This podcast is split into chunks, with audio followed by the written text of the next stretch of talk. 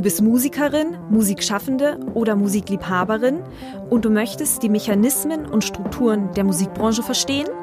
Oder in deinem Netzwerk fehlen dir gewisse Kontakte?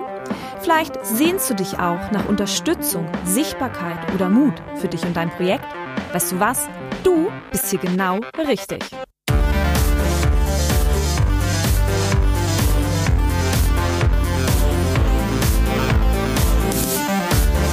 Hi und herzlich willkommen zum Podcast von Raketerei. Ich bin Imke Machura, ich wohne in Hamburg und mein Herz schlägt für Musik. Ich habe meine Leidenschaft zum Beruf machen können. Nicht als Musikerin, nein, dafür fehlt mir das Talent. Ich promote, ich bucke, ich manage ein Indie-Label. Ich bin Macherin. Ich bin eine von wenigen und ich frage mich schon lange warum. Deswegen habe ich mich auf die Suche gemacht und ich habe Antworten gefunden. In dieser Podcast-Serie porträtiere und interviewe ich Frauen, die die Musikbranche prägen und mitgestalten. Ich zeige, wo die Frauen, Ladies und Bitches der Musikbranche stecken. Und noch mehr. Ich beantworte euch durch diese Interviews zentrale Fragen zur Musikbranche, mache auf Vorbilder sowie Vielfalt aufmerksam, empowere und vernetze. Klingt gut, oder?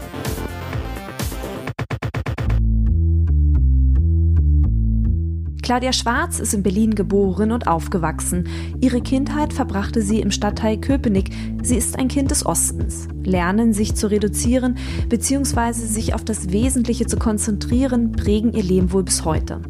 Nach einer Schulzeit auf einer Sportschule und einer Zeit als Hochleistungssportlerin studierte sie schließlich vergleichende Kulturwissenschaften, Publizistik und Film. Aber anstatt Lehrerin zu werden, baute sie Festivals auf, gründete ein Musiklabel oder managte einen Club in der alternativen Elektroszene der Hauptstadt. Mit der Idee einer Music Tech App ging es schließlich in Silicon Valley, aber nur für zwei Jahre. Der Spielraum für Entwicklungen, ohne mit einem großen Invest einsteigen zu müssen, holte sie schließlich zurück nach Berlin. Claudia Schwarz besetzt die Schnittstelle zwischen Music Tech und Film, ohne dabei Fricklerin oder Musikerin zu sein. Wie das geht, hört selbst.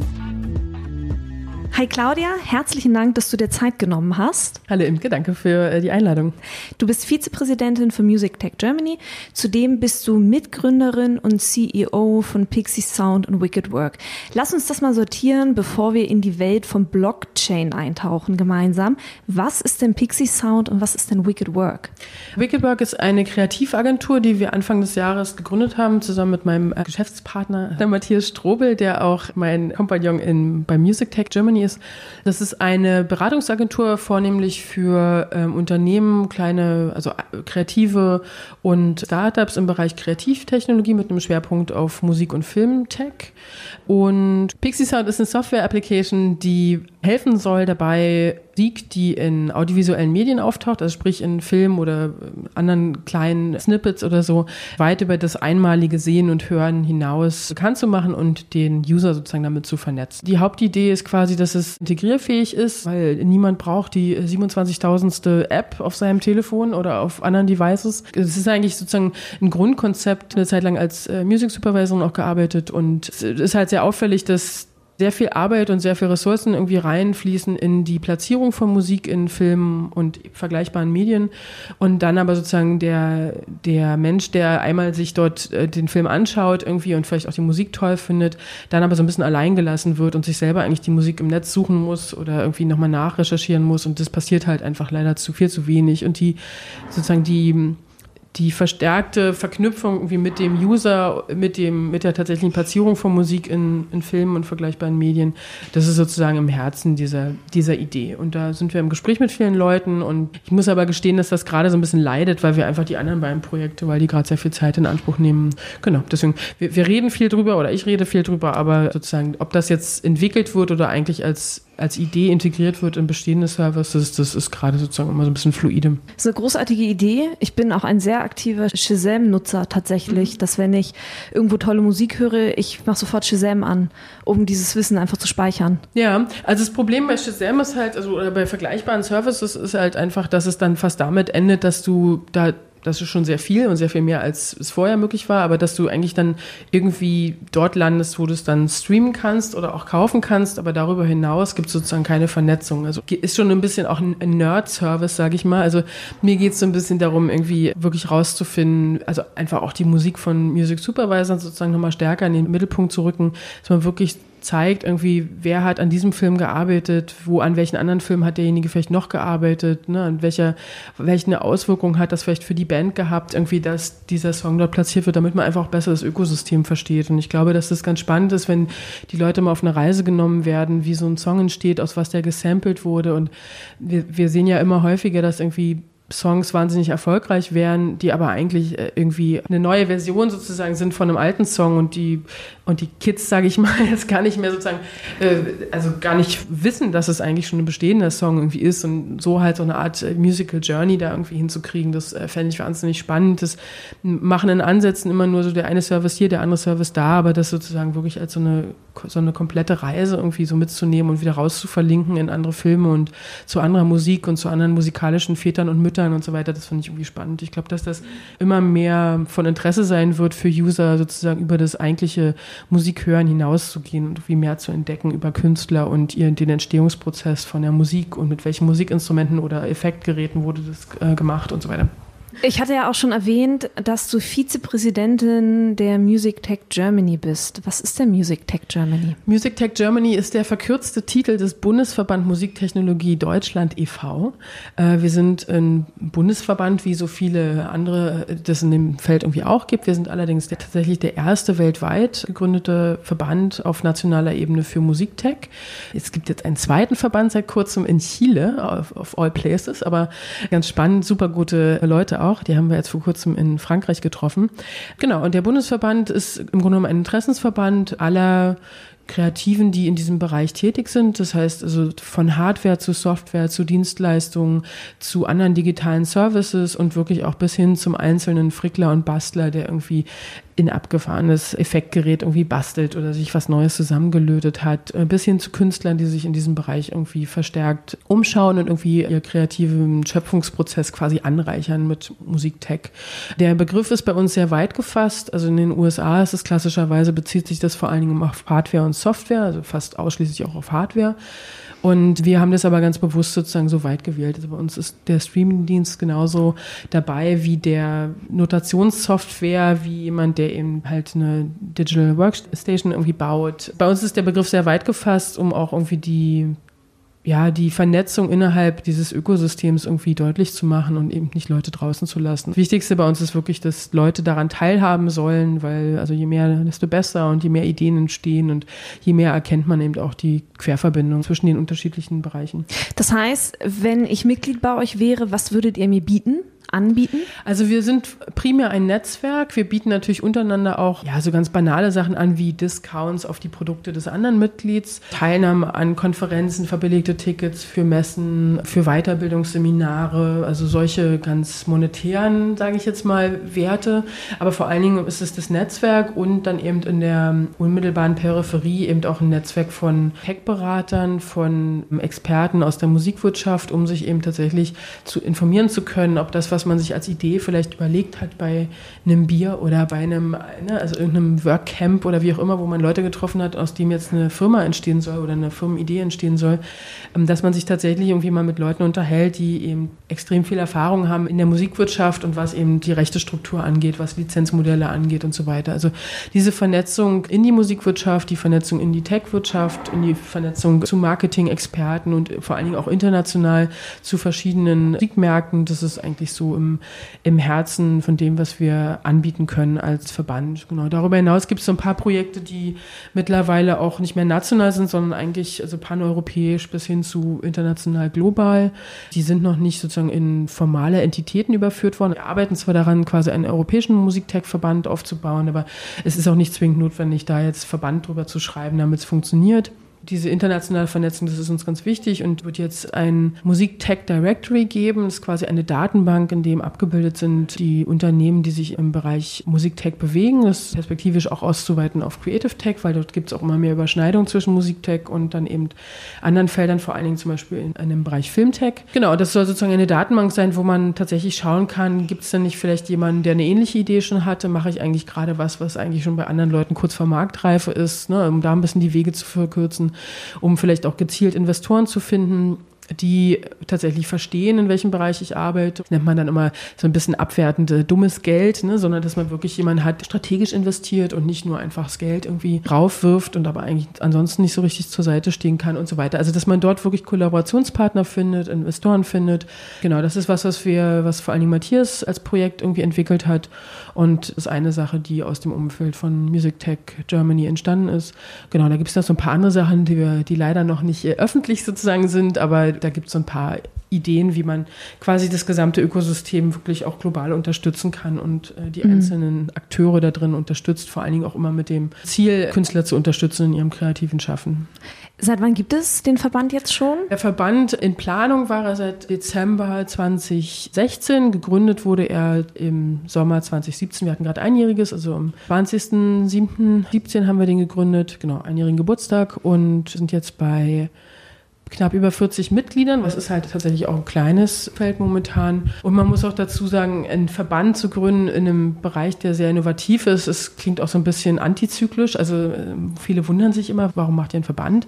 Aber es ist tatsächlich wichtig, irgendwie als Verband auch äh, eine ähnliche Akzeptanz zu bekommen wie die anderen Bundesverbände deutschlandweit oder auch europaweit und dort tatsächlich an, an die politischen Tische mit ranzukommen, mitsprechen zu können irgendwie und auch wahrgenommen zu werden. Und deswegen war für uns ganz wichtig, irgendwie diese, diese diese Form zu wählen, diese Struktur zu wählen. Wir bemühen uns auch, die Mitgliedsbeiträge sozusagen sind, sind sehr niedrig angesetzt, irgendwie damit jeder daran teilhaben kann und nicht das daran scheitert, wie das jetzt bei anderen Netzwerken und Verbänden irgendwie möglicherweise der Fall ist. Von daher geht es erstmal primär darum, den Verband irgendwie aufzubauen, die Mitgliederstruktur, aber wir haben halt auch ein großes Netzwerk von Leuten, die nicht Mitglieder sind, und dass man die sozusagen miteinander vernetzt. Da sind wir tatsächlich auch jedes andere Startup so ein bisschen in so einer Proof-of-Concept-Phase, dass man wirklich auch zeigt, dass man relevant ist und dass es wichtig ist, dass man dort Mitglied wird. Ich habe vor einiger Zeit einen Artikel gelesen, der titelte, wir alle lieben Musik, aber der Musik geht es schlecht. Warum? Weil zu wenig Geld bei den Indie-Musikern ankommt. Die Verteilung der Rechte in der Musikbranche sind, das wissen wir beide ja auch, Claudia, wahnsinnig kompliziert und vor allem für Laien einfach nahezu undurchsichtig. Aktuell ist es ja so, dass jedes Musikstück mindestens zwei verschiedene Arten von Urheberrechten enthält. Das Recht an der Komposition und das Recht an der Aufnahme. Und hinzu kommt, dass diese Rechte in der Regel auch noch von unterschiedlichen Eigentümern gehalten werden, um das mal jetzt so ganz vereinfacht darzustellen. Das heißt nun, dass es schwierig ist herauszufinden, wer der Inhaber eines bestimmten Rechts ist, um eine Lizenz zu erhalten. Es herrscht im Prinzip ein regelrechtes Rechte- und Lizenzierungschaos. Hinzu kommt, dass Streamingdienste auch sehr wenig nur an die Künstler ausschütten. Gründe hierfür sind ja auch vielfältig.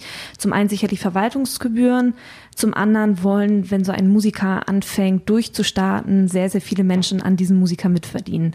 Lass uns mal darüber reden, was Blockchain ist, bevor wir uns angucken, welche Rolle Blockchain in diesem Zusammenhang spielen könnte. Claudia, was ist Blockchain? Blockchain ist eine dezentrale Technologie, die noch nicht so alt ist, 2008, dann aber wiederum älter als, glaube ich, viele denken, weil sie erst vor ein, zwei Jahren oder so davon gehört haben, aber gibt schon eine ganze Weile. Es ist im Kern eine digitale Datenbankregistratur, in der quasi die Teilnehmer des Blockchain-Systems den Wahrheitsgehalt von einem bestimmten Sachverhalt oder von einer bestimmten Transaktion. Das klingt halt immer sehr finanztechnisch, deswegen vermeide ich immer diesen Begriff. Also auf Deutsch zumindest klingt ein bisschen verwirrend. Die Teilnehmer dieses Systems sozusagen den Wahrheitsgehalt äh, verifizieren. Das wird dann in quasi verschlüsselt und dann in einem Block quasi abgelegt. Und dieser Block, also der Wahrheitsgehalt, der in diesem Block gespeichert ist, kann dann übertragen werden. Und so kommen wir sozusagen, wenn mehrere Wahrheitsgehalte von Leuten verifiziert werden, kommen wir dann eben auf eine Aneinanderreihung von Blöcken und dann sind wir bei der Blockchain. Die Registratur wird als Ledger bezeichnet und die Leute, die Teilnehmer dieses Blockchain-Systems, also diesen Wahrheitsgehalt der Information, die transportiert werden soll, verifizieren, das sind die sogenannten Miner, also wie Minenarbeiter quasi. Das Ganze hat vor allem als erst in der Finanzwelt seine Umsetzung gefunden oder auch Interesse erweckt von Leuten, die sich in diesen Feldern bewegen.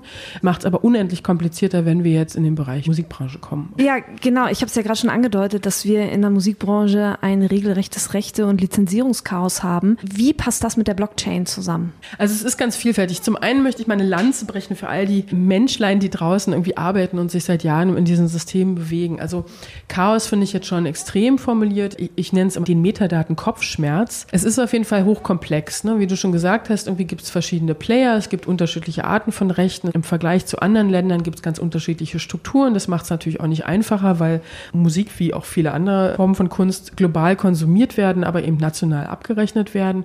Und das macht es halt nicht einfacher. Und dann sehen wir sozusagen ein großes Problem in der wie in vielen anderen Bereichen der Wirtschaft, in Deutschland ganz besonders, weil wir irgendwie anscheinend immer ein bisschen träge sind, was das angeht, neue Technologien irgendwie zu adaptieren sehen wir halt, dass ein bisschen verschlafen wurde, die, die digitale Transformation innerhalb der Branche sozusagen zu übertragen, auch auf die Rechteverwertung. Und das ist nichts Verwerfliches. Ich glaube, es ist ganz natürlich auch, dass man, ne, never change a running system, sagt man ja immer ganz schnell, aber an irgendeinem Punkt muss man tatsächlich irgendwie den, den Sprung dann wagen und zumindest mal austesten, irgendwie was möglich ist damit. Wie Blockchain hier helfen kann. Also das Gute an Blockchain ist, dass, dass du quasi keine zentrale Instanz mehr hast, sondern dass im Grunde genommen viele Teilnehmer eines Systems den Wahrheitsgehalt bestätigen müssen, damit dieser als wahr gilt. Und ansonsten hast du quasi jemand, der möglicherweise hinter verschlossenen Türen oder vielleicht auch halb offen stehenden Türen gesagt hat, okay, das ist jetzt so, wie es richtig ist. Und jetzt hast du quasi ein System, was das insgesamt bestätigen muss und relativ transparent sozusagen Zugang schafft zum, zu dem eigentlich verhandelten Wahrheitsgehalt. Also in dem Fall wäre das vor allen Dingen eben, wie ergeben sich zum Beispiel Splits für eine Songkomposition oder so.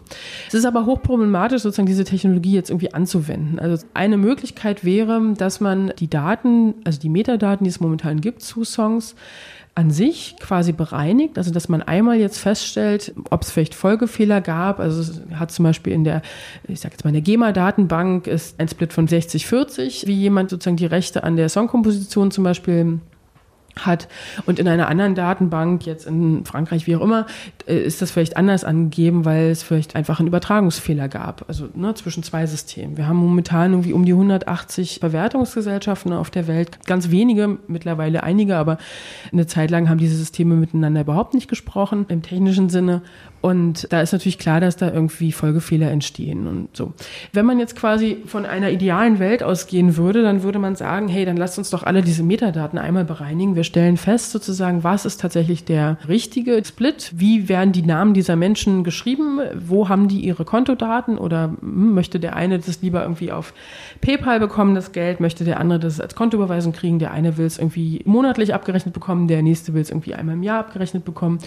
Und dann könnte man quasi diese Sache Sachen alle auf einer Blockchain sozusagen festhalten. Das System würde diesen Wahrheitsgehalt verifizieren. Man hätte die Möglichkeit, noch mögliche Ungereimtheiten irgendwie dort im Grunde genommen zu verhandeln und dann zu einer Einigung zu kommen. Aber dann sozusagen die Einigung würde sich wieder auf der Blockchain abbilden. Und jeder, der auf dieses System zugreifen würde, hätte dieselbe Information. Und man müsste halt nicht 180 Verwertungsgesellschaften anrufen und fragen, wie ist es denn bei euch? Oder je nachdem, auf welche Verwertungsgesellschaft man zugreift. Das heißt, eine Blockchain macht im Prinzip Bezahlmodalitäten Modalitäten transparent oder schlüsselt sie auf? Also eine Blockchain kann sozusagen jede Form von Transaktion bestätigen, also den Wahrheitsgehalt von der Transaktion bestätigen und festhalten. Und das Gute an der Blockchain ist, du kannst sozusagen nicht zurückgehen und einen einmal festgehaltenen Status sozusagen ausradieren, sondern du kannst bloß einen neuen Wahrheitsgehalt anfügen. Also sprich, wenn es mal irgendwann einen Streit gab, ne, ob wir beide schreiben einen Song zusammen und wir hatten uns eigentlich geeinigt auf ich krieg 80, du kriegst 20, 20, was natürlich total fair wäre. Ne? Und dann sagst du später, nee, warte mal, wir hatten 50-50. Und dann würde aber immer dort stehen sozusagen, Claudia hat mal behauptet 80-20 und dann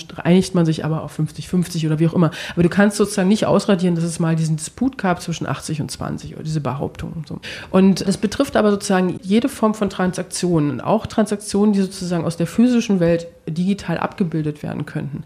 Also das bedeutet, wenn jemand streamt, könnte man sehen, dieser Song ist an der Stelle gestreamt worden und dann könntest du sozusagen nachvollziehen und zwar nicht über seitenweise Excel-Sheet-Bücher, sondern du könntest sozusagen digital, tendenziell könnte man das dann auch, also ne, wenn man dazu entsprechende Systeme entwickelt, könnte man das eben auch mit einer Suchfunktion versehen und so weiter. Du könntest filtern und so weiter.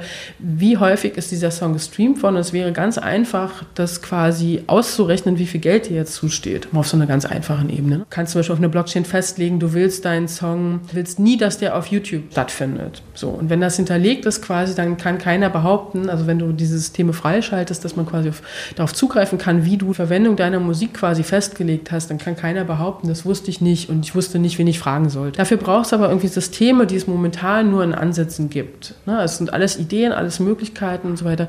Und jetzt sind wir halt irgendwie als Gemeinschaft, sage ich jetzt mal, mit Hochdruck dabei, diese verschiedenen Applikationen irgendwie zu bauen, die halt auf einer Blockchain basieren. Wer profitiert denn von dieser Blockchain-Technologie? Also im Grunde genommen würde ich jetzt mal sagen, alle. Also der Aufwand, der betrieben wird, um solche Fehler auszumerzen, um überhaupt erstmal Daten anzulegen, um Fehler auszumerzen, zu finden, um fehlgeleitete Gelder wieder einzutreiben. Wir haben ja das große Problem, dass irgendwie viele Gelder gar nicht zugeordnet werden können, weil man nicht weiß, wer irgendwie jetzt wirklich da die Rechteinhaber sind. Dann bleibt dieses Geld geparkt und so weiter. Ne? Den, den Aufwand, den man betreibt, und diese, um diese Systeme überhaupt zu pflegen momentan und eventuelle Fehler eben äh, aufzuspüren und zu verändern, ist wahnsinnig hoch. Also ich kann mir beim besten Willen nicht vorstellen, dass irgendeiner von diesen, sage ich jetzt mal Rechteverwaltungsgesellschaften oder auch anderen Entitäten, die diese, mit diesen Daten arbeiten, dass die daran Spaß haben, diese wahnsinnigen Aufwand zu betreiben. Also ich, da ist es einfach eine, eine Möglichkeit, sozusagen die, die Arbeitsweise zu optimieren und um so irgendwie auch Ressourcen wieder freisetzen zu können, um wirklich mit dem Künstler zu arbeiten, um irgendwie den Künstler an noch weitere Märkte irgendwie sozusagen dem zu eröffnen oder neue Synkmöglichkeiten irgendwie aufzutun tun oder so. Ne? Also man würde tatsächlich irgendwie Ressourcen freisetzen, die momentan durch wirklich zeitaufwendige und nervraubende und seelenzerstörende Arbeiten sozusagen verschwendet werden. Also das ist so auf der Ebene von den, von den Firmen. Und auf der Künstlerebene natürlich ganz klar, also man hat die Möglichkeit, entweder auch sich zum Beispiel, so wie das ja auch eine Entwicklung schon zeigt, irgendwie vielleicht gar nicht mehr durch ein Label repräsentieren zu lassen, sondern sich selbst zu vermarkten. Das sind ja so erste neue Möglichkeiten, die sich ergeben haben vor einer Reihe von Jahren. Und das würde im, im Grunde auch möglich sein, sich von einer Rechteverwertungsgesellschaft loszulösen, wenn man an solchen sozusagen dezentralen Systemen irgendwie teilhaben würde. Ich glaube nicht, dass das großflächig der Fall sein wird, weil also sich selbst zu vermarkten ist wahnsinnig anstrengend, ist wahnsinnig aufwendig. Da muss man wirklich viel Wissen sich aneignen, da muss man irgendwie auch eine, eine Affinität dazu haben und nicht einfach nur, äh, nicht einfach nur ist gut, aber über das Künstlersein hinaus wirklich auch diese Zeit investieren wollen oder ein gutes Team um sich herum zu haben, was man selber aufbaut und nach seinem eigenen Ideen sozusagen dann eine Strategie zu entwickeln. Also ich glaube, diese, diese Support-Systeme irgendwie, die sich seit Jahren gebildet haben, haben sich ja nicht nur ge gebildet, weil es keine Alternativen gab, sondern äh, einfach auch, weil man sich konzentrieren wollte, darauf Künstler zu sein und aufzutreten und weil das eben auch die Leidenschaften sind. Ne? Also, und ich glaube, dass sich diese Dynamik sozusagen sich nicht sich nicht erheblich ändern wird. Aber ich glaube, die Arbeitsweise wird eine andere, könnte eine andere werden. Und ich glaube, davon können alle Seiten profitieren. Aber ich stelle mir das schwierig vor, weil gerade bei den größeren Musikern liegen ja Rechte auch bei den Musiklabels als eine Rechteinhaber von mhm. vielen bei so einem Musikstück. Denkst du wirklich, dass die großen Labels Rechte hergeben, um Teil von dieser Blockchain-Technologie zu sein? Naja, also das ist halt jetzt die große Frage. Also die eine Antwort darauf ist, dass die Rechte ja, das ist ja gesetzlich zeitlich begrenzt, wie lange diese Rechte bei jemandem verbleiben können, also wie lange man die abgetreten hat.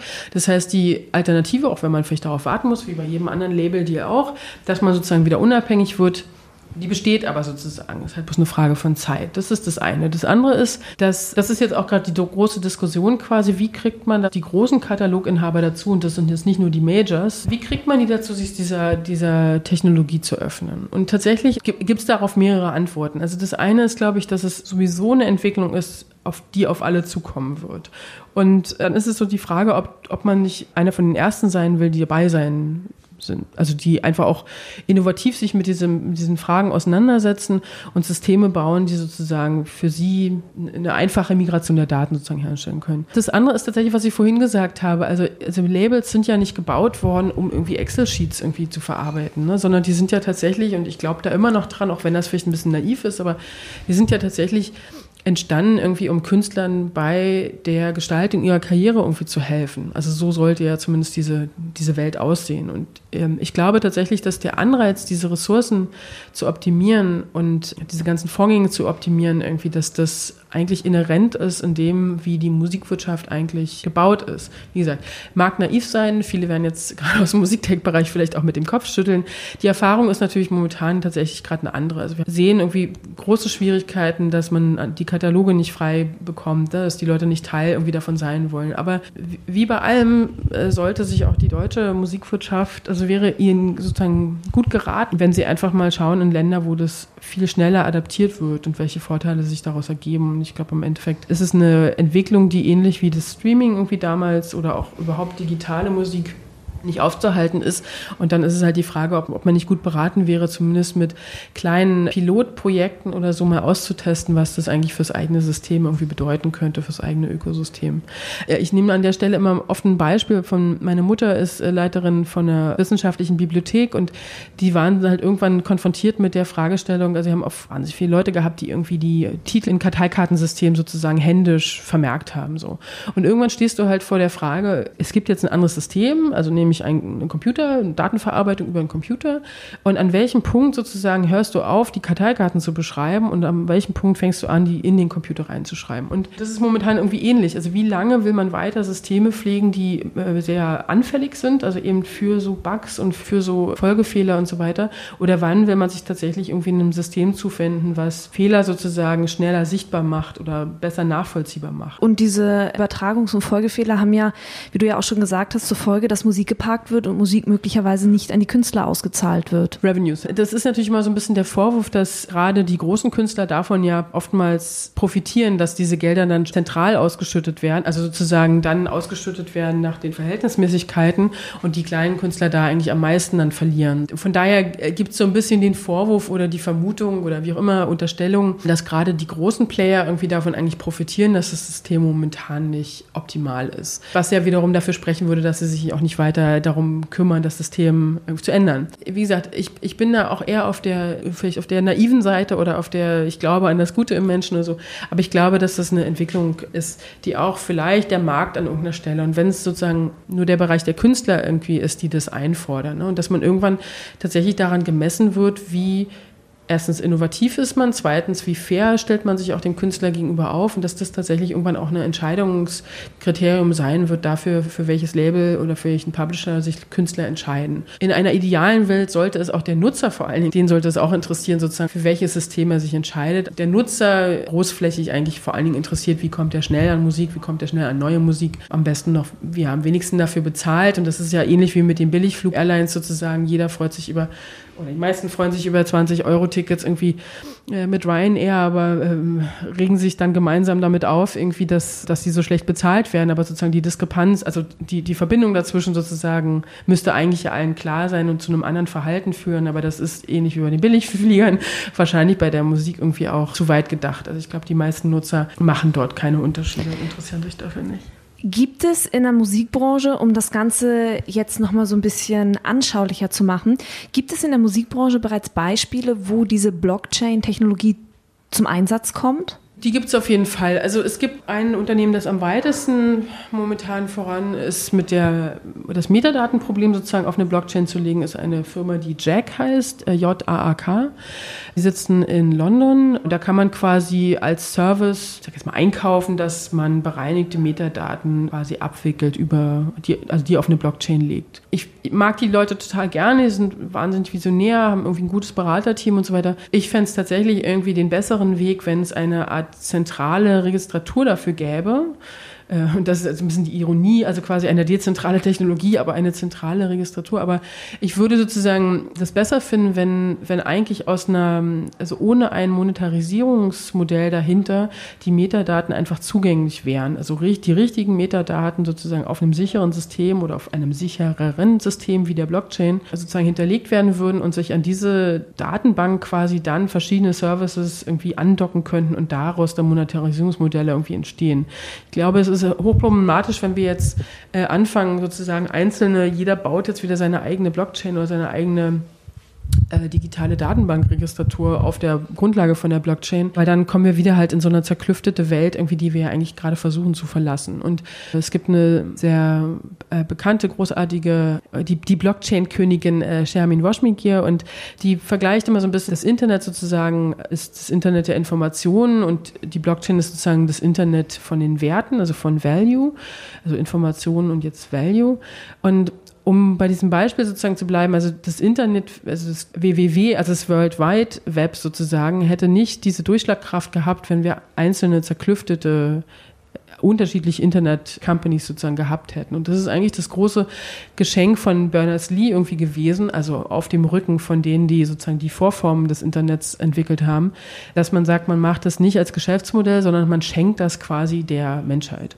Und ähnlich ist es so ein bisschen, wenn man der Legende folgen will bei Blockchain. Also Blockchain ist irgendwie erstmals 2008 in einer Art Tech-Essay, also einem White Paper, veröffentlicht worden von jemandem, von dem man nicht weiß, wer das ist und wo der herkommt. So. Und es ist im Grunde genommen auch als Geschenk der Gemeinschaft sozusagen übergeben worden, um damit Veränderung zu bewirken, ohne dass aber sofort irgendwie eine Art Patentstreit entbrennt und eben verschiedene Modelle sozusagen sich gegenseitig kannibalisieren. Und das würde ich mir sehr wünschen, irgendwie für Blockchain, zumindest was diese Metadaten angeht, wäre das so wahnsinnig hilfreich für das gesamte System und daran können sich ja dann andere Services irgendwie andocken. Aber so fängt man jetzt halt wieder an, in unterschiedlichen Blöcken sozusagen zu arbeiten und jeder baut sein sein nächstes System, was in sich zwar optimierter ist als das, was wir momentan haben, aber da ist halt die Frage, wie, wie bereit ist man dann, diese Systeme untereinander zu verlinken. Zu der eigentlichen Frage, also es gibt Firmen, die Ticket-Sales auf Blockchains legen, also wo man genau schauen kann, wann ist dieses Ticket verkauft worden, wem gehört es jetzt und damit kannst du halt zum Beispiel dem, dem Zweitmarkt vom Ticketing irgendwie entgegentreten und halt so die Extrempreise sozusagen verhindern, die auf dem Zweitmarkt, also auf dem Zweitverwertungsmarkt von Tickets irgendwie bezahlt werden. Das wäre natürlich auch wahnsinnig großartige Entwicklung sozusagen für uns und vor allen Dingen auch die Künstler.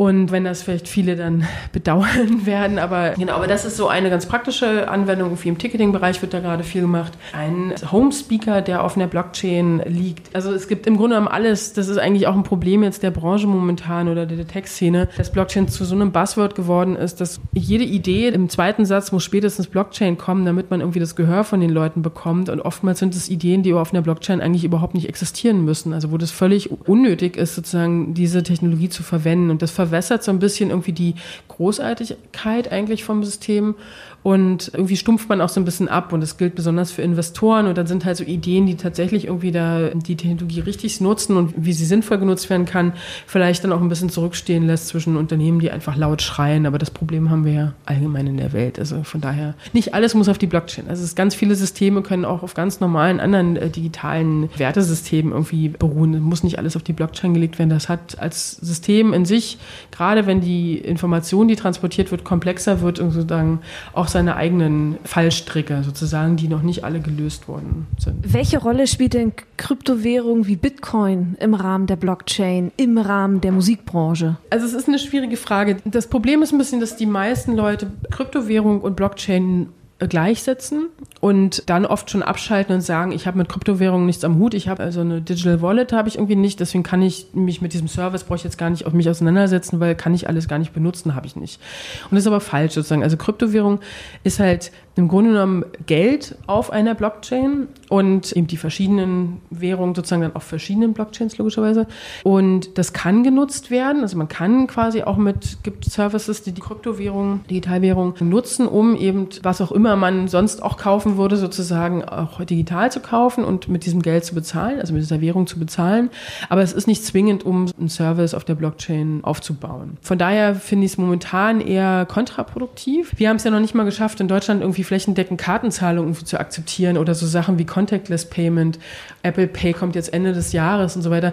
Also ich glaube, das schreckt viele Leute ab, irgendwie, wenn das jetzt als Einstiegshürde das irgendwie wahrgenommen wird. Also ich glaube, dass das perspektivisch total sinnvoll ist, diese zwei Dinge zu verbinden, aber es ist auf jeden Fall nicht notwendig momentan. Also was ähnlich problematisch, aber das führt vielleicht jetzt auch zu weit, aber ist sozusagen das Problem von Tokens, also dass man quasi eine Ersatzwährung im Grunde genommen oder eine, ja, wie soll man sagen, ja, Ersatzwährung, finde ich, trifft das schon ziemlich gut. Oder? Ja, also dass du im Grunde genommen also eine, eine virtuelle Währung irgendwie erfindest, die quasi ja wie so ein Chip halt sozusagen genommen werden kann und einen bestimmten Wert, der ihm zugeschrieben wird und den kannst du dann sozusagen einsetzen. Und das wird jetzt halt von vielen genommen, auch im Rahmen von ICOs. Das sind Initial Coin Offerings, also im Grunde genommen Coin steht hier dann exemplarisch für Token. Und dann bietest du sozusagen Leuten an, das ist ein bisschen so eine Art von Crowdfunding. Du bietest halt den Leuten an, dass sie investieren in ein Produkt oder eine Idee Oder wie auch immer. Einen, mittlerweile gibt es das auch zum Beispiel für eine Filmproduktion oder für, für Musikstück könnte man das eben auch machen. Und man würde im Grunde genommen crowdfunden und würde daran investieren und kriegt dann dafür quasi ein, bestimmte Anteile, die eben ausgedrückt werden in diesen Tokens oder Coins oder so.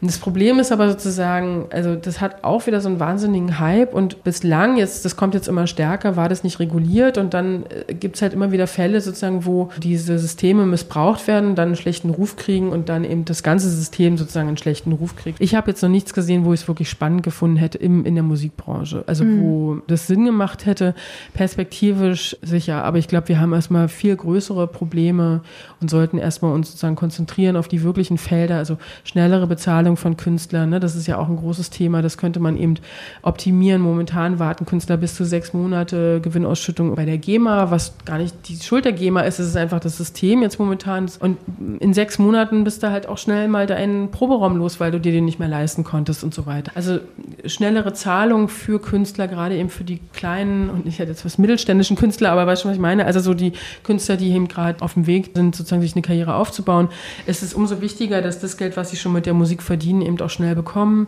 und dass eben klar nachvollziehbar ist, irgendwie sind die richtigen Zahlungen getätigt worden, sind die richtigen Splits angewandt worden. Solche Themen sind, glaube ich, wichtig, dass nicht viel Geld verloren wird auf dem Zweiticketing-Markt, also solche Felder. Das ist, glaube ich, gerade wichtiger, als jetzt mit Kryptowährung zu spielen. Lass uns mal einen Blick in die Zukunft wagen. Mal angenommen, die Blockchain-Technologie etabliert sich in der Musikbranche. Was kann das bedeuten für die Musikbranche? Werden die Labels verschwinden? Wird die GEMA verschwinden?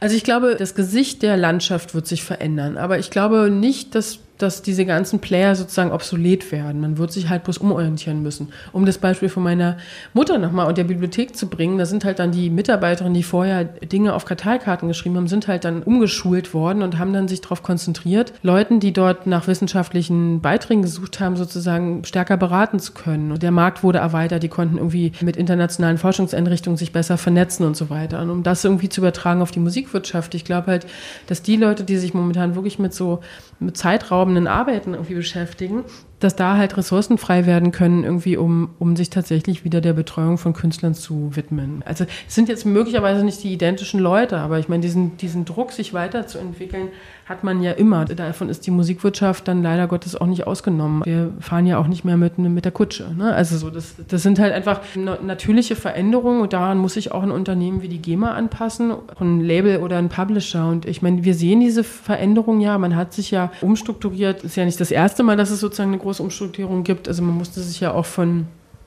von Vinyl auf CD und von CD auf digital und wieder zurück auf Vinyl und jetzt wieder auf Tapes und so. Ne? Also man muss ja ständig irgendwie einfach das Ohr auf der Schiene haben und irgendwie wach bleiben und Leute dafür wirklich entsprechend ausbilden, mitnehmen sich selber irgendwie informieren, sich Berater reinholen und so weiter. Und das gilt ja nicht nur für diese Unternehmen der Musikwirtschaft, aber das kann man ja einfach nur allen Unternehmen empfehlen, dass die da immer irgendwie am Puls der Zeit irgendwie bleiben. Und ich glaube, die Musikwirtschaft hatte lange eine, eine Phase der also eine, eine luxuriöse Phase so der Trägheit, das ging uns halt irgendwie gut und da ist viel Geld irgendwie gemacht worden, viel Geld irgendwie abgefallen und man musste sich nicht so richtig bewegen, aber die Zeiten sind halt einfach anders. Also man steht einfach in einer viel größeren Konkurrenz irgendwie zu ganz neuen Playern, zu neuen Märkten, zu neuem Nutzerverhalten, zu auch einem viel instabileren Nutzerverhalten irgendwie der Konsumenten. Also darauf kann man sich einfach auch nicht mehr verlassen, wenn irgendwie heute der eine Künstler gehört wurde und die Tickets äh, weggingen wie warme Semmeln, dann ist das irgendwie vielleicht in einem halben Jahr jemand anders und vorher war das viel stabiler, die Zyklen waren länger und so weiter. Also das ist nichts Unnormales, nichts Unnatürliches, was gerade sozusagen vor sich geht und man kann einfach bloß sozusagen immer wieder äh, mantramäßig empfehlen, dass, dass man wirklich da den Kontakt sucht zu Leuten, die in der Tech-Branche irgendwie verankert sind, die im besten Fall irgendwie verankert sind in beiden Branchen, beide Sichtweisen sozusagen verstehen und dass man da gemeinsam irgendwie an Lösungen arbeitet und vielleicht auch eben auf der kulturpolitischen Ebene tatsächlich auch Incentives irgendwie einsetzt, also irgendwie Belohnungssysteme, wie auch immer man das dann übersetzen will, dafür, dass man sich dort diesen Veränderungen sozusagen nähert oder annähert oder da auch mutiger ist und dass man da vielleicht auch irgendwie von kulturpolitischer Seite irgendwie dafür ein, ein besseres System irgendwie schafft, als es momentan der Fall ist. Weil momentan gibt es zum Beispiel keine Förderstrukturen für Musiktech-Unternehmen und keine wirklichen Förderstrukturen für den Austausch oder für Austauschformate, Weiterbildungsformate zwischen der äh, Musikwirtschaft, also der traditionelleren Musikindustrie und der Tech-Industrie und so. Und das sind alles so Sachen, an denen wir jetzt gemeinsam mit anderen Leuten irgendwie arbeiten, dass es dafür einfach Systeme gibt, damit die Leute irgendwie auch aufholen, was an Wissen vielleicht bislang fehlte und so weiter. Gibt es noch irgendetwas, das du hinzufügen möchtest? Nee, ich glaube, also was ganz wichtig ist, ist, dass wir die Künstler auf diesem Weg immer mitnehmen. Und wir sehen irgendwie ganz viele, also es ist ja eine ähnliche Struktur wie auch bei Startups oder so, ne? Man, man ackert, ackert, ackert, hat lange Tage, so kleine Labels oder kleine Management-Companies oder so, ne? Oder wirklich Self-Managing Artists dann an sich sozusagen sind dann so ein One-Person-Show irgendwie. Und der Tag ist einfach kurz und die Energie ist irgendwie äh, irgendwann auch aufgebraucht. Und da verstehe ich total, warum man sich dann nicht noch damit auseinandersetzen kann, welche ganz tollen neuen Services es gibt und welche Wege es gibt, sich zu vermarkten und da seine Abrechnungsmodelle irgendwie zu optimieren und so weiter. Und da bleiben einfach die auf der Strecke, die sowieso schon irgendwie hasseln. Und ich glaube, das ist ganz wichtig irgendwie, dass wir dafür Systeme finden, Player finden, also irgendwie Experten finden, irgendwie die, die alle Elemente dieses Ökosystems mit auf den Weg nehmen. Und die Künstler stehen einfach ganz oben in dieser Pyramide, weil ohne die hätten wir irgendwie kein Content. Und ich glaube, das ist total wichtig, dass wir da einfach viel stärker darauf achten, dass wir, wir die Technologien irgendwie künstlerfreundlich auch irgendwie, das, also dass wir irgendwie diese Brücke herstellen zwischen Künstlern und dem, was es draußen auf dem Markt gibt oder eben Künstlern und ihren Supportsystemen, so klein oder groß, wie sie auch immer sein mögen. Und ich glaube, die Kleinen brauchen da wie bei allem mehr Unterstützung als die die Großen. Und vielleicht kommen wir auch irgendwo mal dahin, dass es so eine Art Solidaritätssystem gibt, dass man zum Beispiel ein, die Idee eines Innovation Funds innerhalb der Musikwirtschaft oder so, wo man dann gemeinsam daran arbeitet, wie aktuelle äh, digitale Veränderungen oder allgemeine technologische Veränderungen sozusagen besser umge umgesetzt werden können für alle Beteiligten und nicht, dass dann jeder wieder so entweder das Ganze aussitzt oder so darauf hofft, dass er am besten irgendwie da noch mit wegkommt, weil er am meisten Puffer hat und sondern dass wir das irgendwie tatsächlich als gemeinsames Ökosystem betrachten und das beinhaltet eben auch die, die Nutzer von Musik. Ich glaube, das ist auch äh, nicht vergebene Liebesmühe, da nochmal stärker in eine Kampagne irgendwie zu gehen und zu sagen, Leute, versteht doch einfach, man, man muss respektvoll sozusagen umgehen mit dem Content, weil sonst gibt es morgen keinen Content mehr. Und ich glaube, das ist ganz wichtig, dass man dafür Strukturen aufbaut und die auch dann eben zum Beispiel wirtschaftspolitisch, kulturpolitisch unterstützt werden, auch vielleicht dann mit Förderung, damit man sowas erstmal in Gang bringt. Das war Claudia Schwarz, Vizepräsidentin von Music Tech Germany sowie Mitbegründerin und CEO von Pixie Sound und Wicked Work. Herzlichen Dank, dass du dir Zeit genommen hast. Vielen Dank für deine Zeit. Das war Claudia Schwarz. Herzlichen Dank fürs Zuhören. Wenn dir die Folge gefallen hat, dann abonniere meinen Podcast auf iTunes, Spotify oder Deezer und hinterlasse da womöglich auch gerne einen Kommentar. Die nächste Folge erscheint am 21. Januar. Bis dahin bleibt mir gewogen, eure Imke.